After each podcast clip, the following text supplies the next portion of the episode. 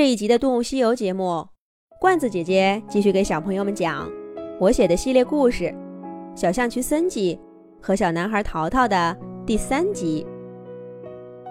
为了躲避莫名的危险，小象群森吉把小男孩淘淘带回了家，还告诉他这里是世界上最安全的地方。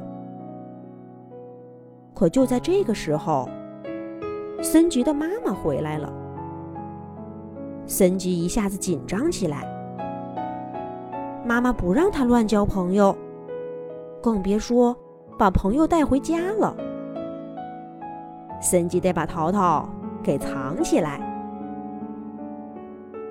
森吉在地洞里转了几个圈儿，最后用爪爪在角落处刨了个小坑。把淘淘塞进去，然后又在他身上胡乱的堆了些土，再用树枝和树叶盖在淘淘头上。做完这些，孙吉拍拍爪爪，端详了一番自己的杰作。嗯，就好像是给洞穴里的树枝换了个位置。不仔细看呐。根本就看不出来，妈妈已经在洞口喊他啦：“森吉，森吉，在不在呀？”森吉赶紧把最后一片叶子给淘淘盖住，嘱咐他说：“不管发生什么，你都别出声，我妈妈一会儿就走了。”然后，森吉就一边高声答应着“我来了，妈妈”，一边往外跑，去迎接妈妈。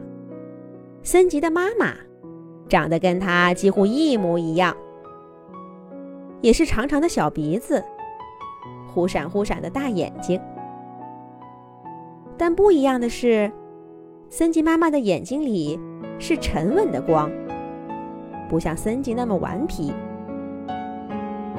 妈妈捉了一只大大的蝗虫回来，这是森吉的晚餐。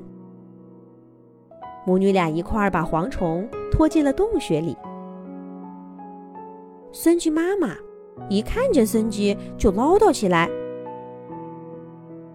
森吉，你今天乖不乖呀？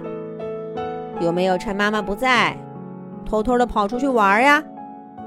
有没有乱交朋友啊？孙吉有点心虚，反而回答的更加理直气壮：“妈妈，我很乖，我没有出去玩，也没有乱交朋友。”淘淘躲在森吉给他挖的小坑里，忍不住想笑。森吉妈妈看着儿子无辜的大眼睛。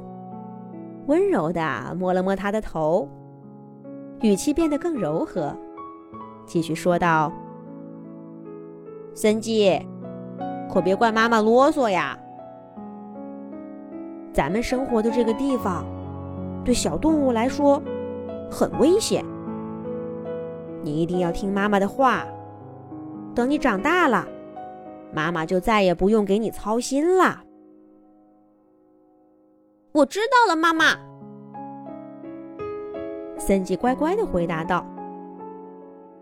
妈妈满意的点点头，笑眯眯的开始分解猎物。可分着分着，妈妈忽然停下手上的动作，一下子变得紧张起来。咦，家里怎么有股怪怪的味道？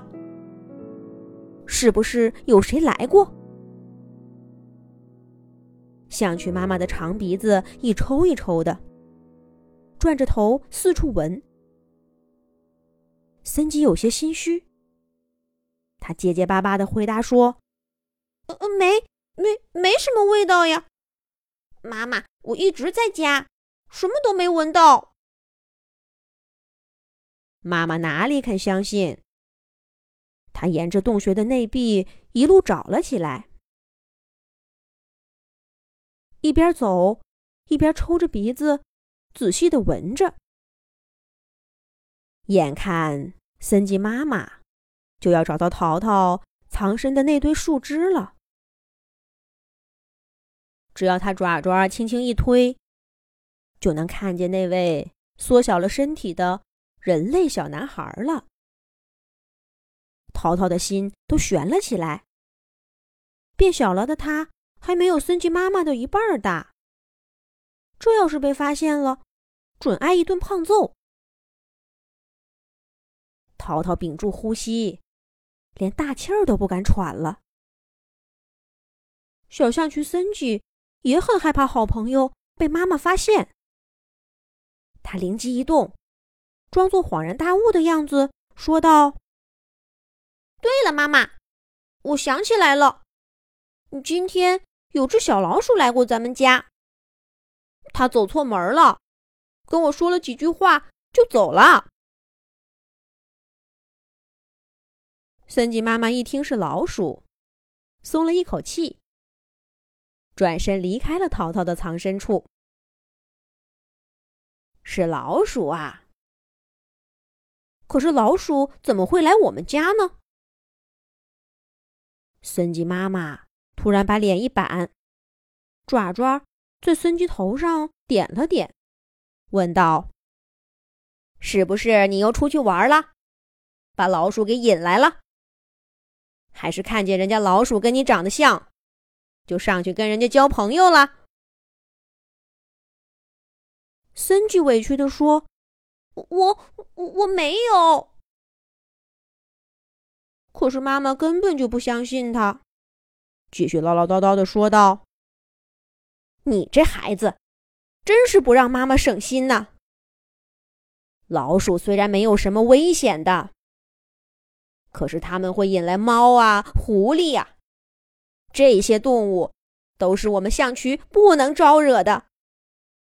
妈妈说过多少次，不要随便跟老鼠交朋友。”更不要自己偷偷的去玩儿，记住了吗？唉，妈妈似乎不管怎么样都会唠叨。